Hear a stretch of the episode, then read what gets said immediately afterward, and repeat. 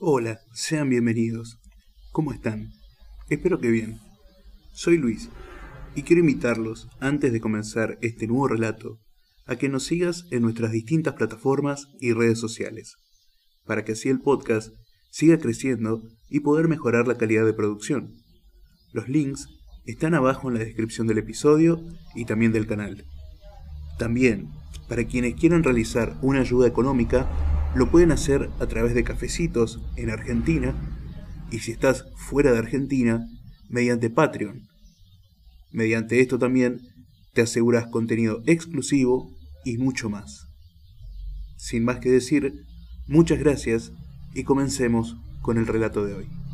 El hombre, de Eduardo Sacheri. Sobresaltado, el hombre tanteó en la oscuridad hasta que dio con el despertador y consiguió apagarlo. En la penumbra del cuarto, la realidad fue imponiéndosele poco a poco, en oleadas sucesivas y crecientes. Había soñado con Liliana y con el mar, las dos cosas que el hombre más había amado en este mundo.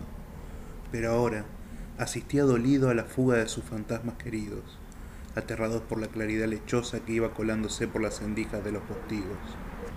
Concentrándose mucho, logró capturar el último rastro de la voz de ella, antes de que se precipitara en el barril sin fondo de la distancia. Esa era la ventaja de los sueños. Traían su voz con una claridad meridiana. Su imagen, su perfume, no eran tan esquivos. Él tenía como reconstruirlos. No pasaba lo mismo con su voz. Por eso era tan imprescindible soñarla de vez en cuando. En el dolor de sus rodillas, el hombre leyó la lluvia que gobernaba la mañana. Ya tenía dos motivos para entristecerse. Igual, como quien espera la materialización de un milagro, se incorporó con esfuerzo y abrió de par en par los postigos de la ventana. Llovía sin ganas, apenas más que una garúa. A la distancia, la bruma suspendida sobre el campo ocultaba el horizonte, por el sitio donde debía estar la ruta. Contrariado, fue hasta el baño y se dio una ducha rápida. Se afeitó con método, sin mirarse siquiera en el espejo empañado. Fue hasta la cocina y encendió varias hornallas. Aunque no era pleno invierno, sentía los huesos helados. A fin de cuentas, se dijo, nunca iba a acostumbrarse a vivir en medio del campo. Había vivido en un radio de 10 cuadras del obelisco durante los primeros 35 años de su vida, y aunque ya llevaba 22 viviendo en las afueras de Villegas, algunas casas del campo seguían sin caberle. Una era la oscuridad de la noche, la otra era ese frío que taladraba la médula de los huesos. Otras cosas, sin embargo, le agradaban. El silencio, por ejemplo. Era el compañero ideal en su perpetua tarea de derrotar al tiempo por el simple expediente de ignorar su intranscurso. Y no porque el hombre hubiese dejado de medir el tiempo. Nada de eso. Lo contabilizaba con un virtuosismo sin fisuras.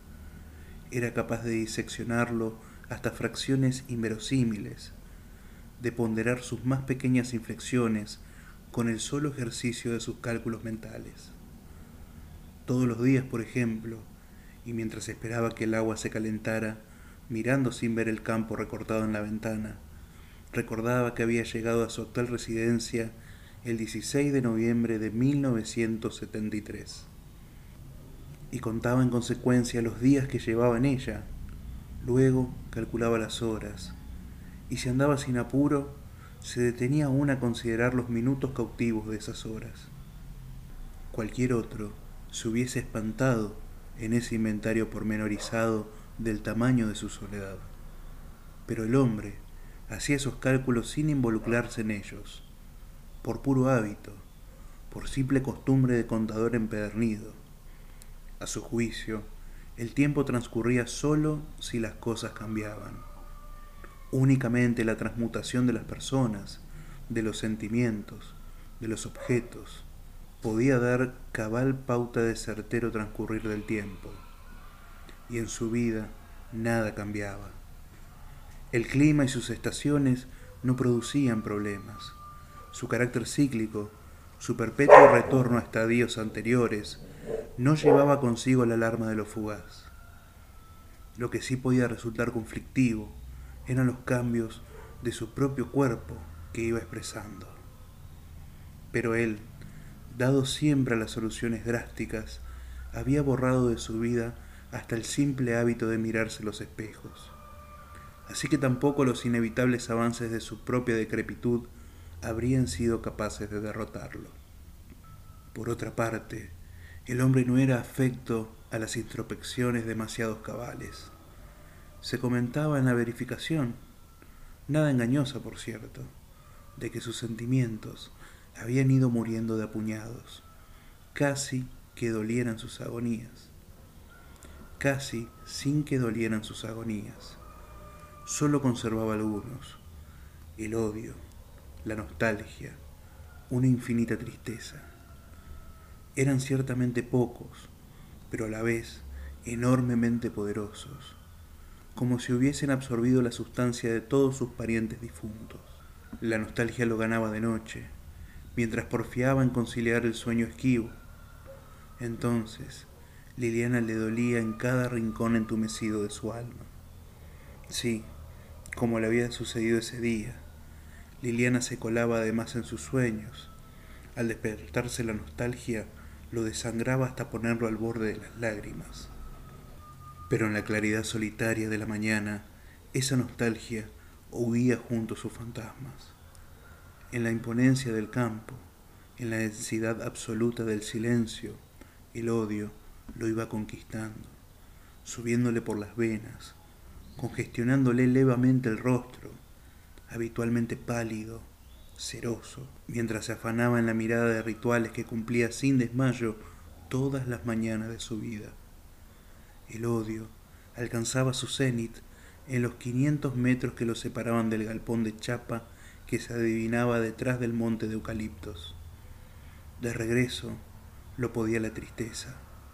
Lo amacaba en sus brazos lánguidos, le humedecía los ojos y le encogía la garganta sobre todo en mañanas como esa, empeñadas en llover esas lluvias de mayo, en lavar sin ternura la cicatriz efímera de Liliana y de su vuelo nocturno.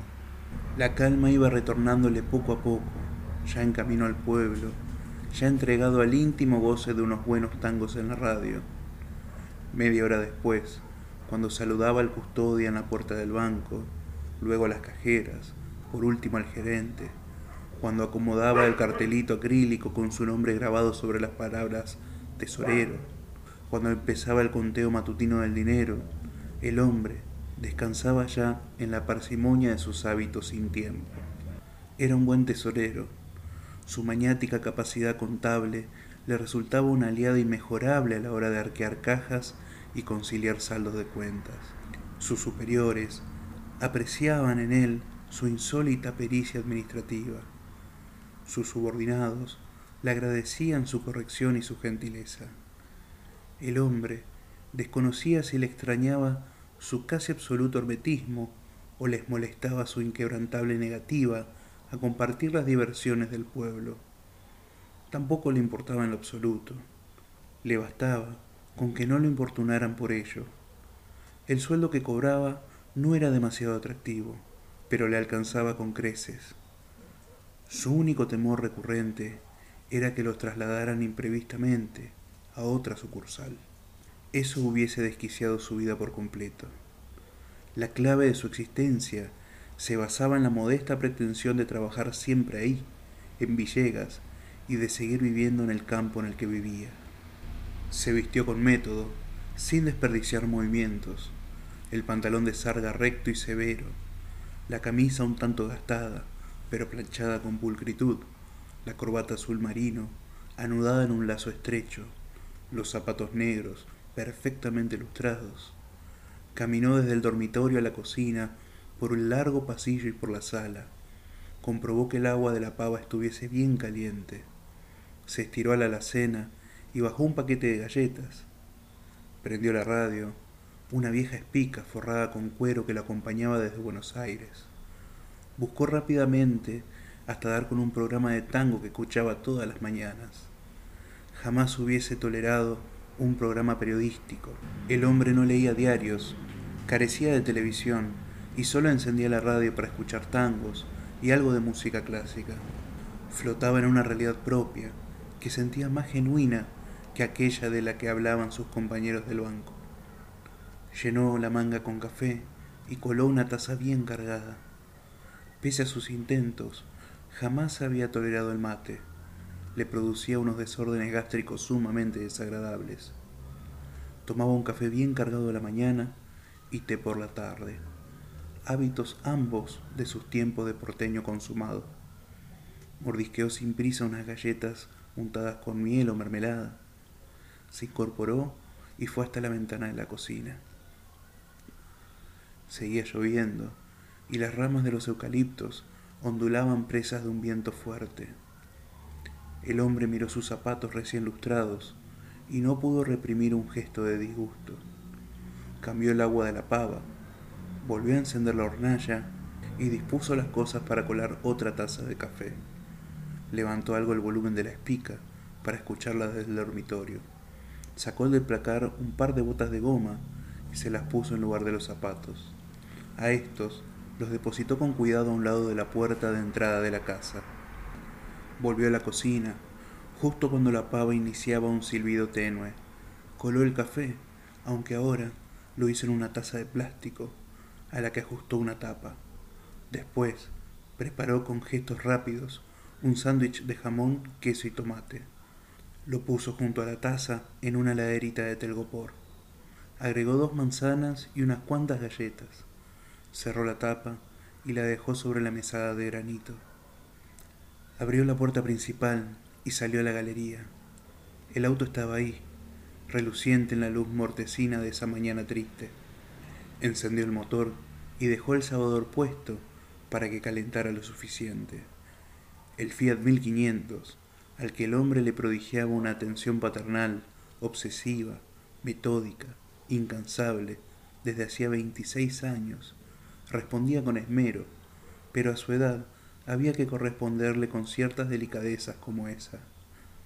Entró a la casa, restregó los pies contra el felpudo y atravesó la sala, volviendo a la cocina. Descolgó un viejo piloto verde oliva que pendía de una percha en la puerta del fondo y se lo puso mientras terminaba sus aprestos. Cargó la heladera de telgopor bajo un brazo, abrió el paraguas y salió a la intemperie. El viento era frío y húmedo, mucho más que en la galería delantera. La lluvia pervivía en una garúa dispersa que volaba casi horizontal y volvía superfluo el enorme paraguas negro que el hombre se empeñaba en mantener en alto. Cruzó con lento paso el huerto que él mismo cultivaba con el empeño triste que ponía en todas sus cosas. Iba por un camino de lajas, alargando o acortando el tranco, adaptándolo al irregular trazado de las piedras.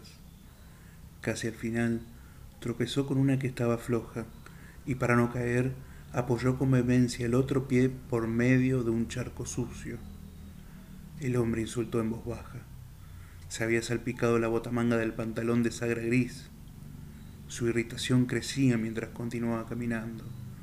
Se veía estúpido saltando charcos y enarbolando su paraguas anticuado, con un pantalón recto y su chaleco de Brenner y su corbata azul, apropiados tal vez por la estación catedral del subtd, pero inservibles por completo en la inmensidad de ese campo que le era hostil y ajeno que parecía rechazarlo todos los días. Esa pampa silenciosa y vasta, brumosa y empapada, horriblemente opresiva para un espíritu como el suyo. Nunca, lo sabía, lograría acostumbrarse a ese destino de ostracismo inveterado.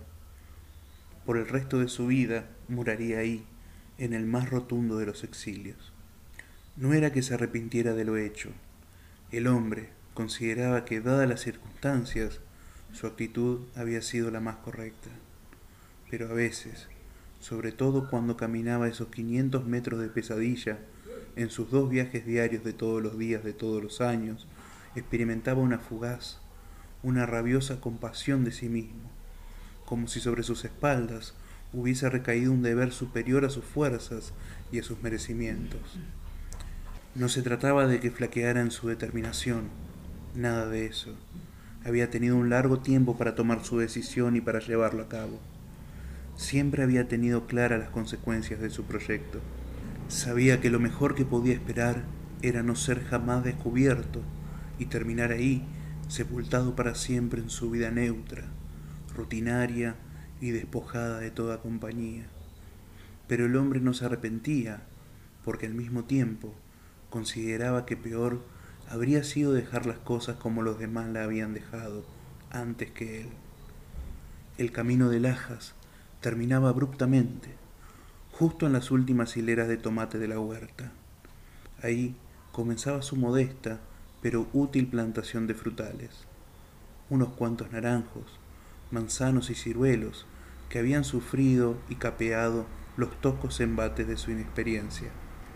Bien regados, fumigados a tiempo, eran capaces de brindarle buena fruta. El sendero, a esa altura, era una simple huella trabajada por sus propios pasos de ida y de vuelta. Cuando llegó al monte de eucaliptos, el piso se parecía a un lodazal cruzado de raíces y de hojas secas. El hombre entendió que su pantalón de sarga no saldría bien librado de semejante periplo. Debería cambiarse antes de salir hacia el pueblo. Entre los troncos moteados se adivinaba, con nitidez creciente, el enorme galpón de chapas levantado en una loma pequeña, cincuenta metros detrás de los últimos eucaliptos. Con el agua a la mitad de las botas, cruzó un arroyito que nacía en la loma y bajaba la pendiente hacia los árboles, pero el galpón, un par de metros más elevado, no tenía rastros de enajenamiento. El hombre se felicitó, aun en medio de su mal humor, por la acertada medida de haberlo hecho construir sobre esa lomita precisamente previendo la acumulación de agua. Eso había sido de recién llegado, cuando en el banco le concedieron el traslado, sorprendidos por la vehemencia de sus solicitudes. A los albañiles les extrañó que ese porteño puntilloso pusiese tanto esmero en supervisar la construcción, sobre todo tratándose de un bancario que no pensaba explotar el campo en el que pensaba vivir. No entendían demasiado para qué comprar 30 hectáreas, acondicionar la casa construida a un kilómetro de la ruta por una mala senda de ripio y encima construir un galpón a cinco cuadras de distancia.